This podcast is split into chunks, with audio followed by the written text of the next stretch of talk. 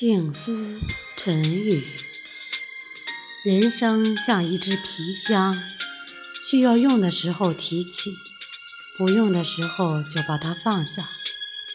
应放下的时候却不放下，就像拖着沉重的行李，无法自在。人生的岁月有限，认错、尊重、包容，才能让人接受。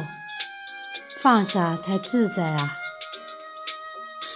看到人家得好处要欢喜，看到好人好事要能感动。感动是爱心，在人生几十年的岁月里，有许多事情、语言感动了我们，所以我们也要努力的想办法让别人感动。为了生存，要维护身体。身体健康不但对自己有利，也让朋友、家人们放心，所以也是孝亲的行为。早安，吉祥！我是主播翟翠潇，欢迎大家的收听。